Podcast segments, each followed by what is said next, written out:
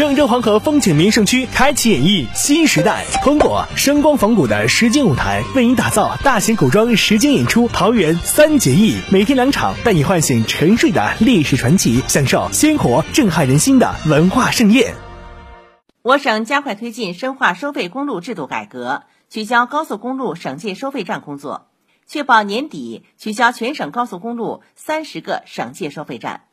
同时，七月一号起，对现行货车 ETC 用户由九九折优惠提高到九五折优惠，每年可降低物流成本约八亿元。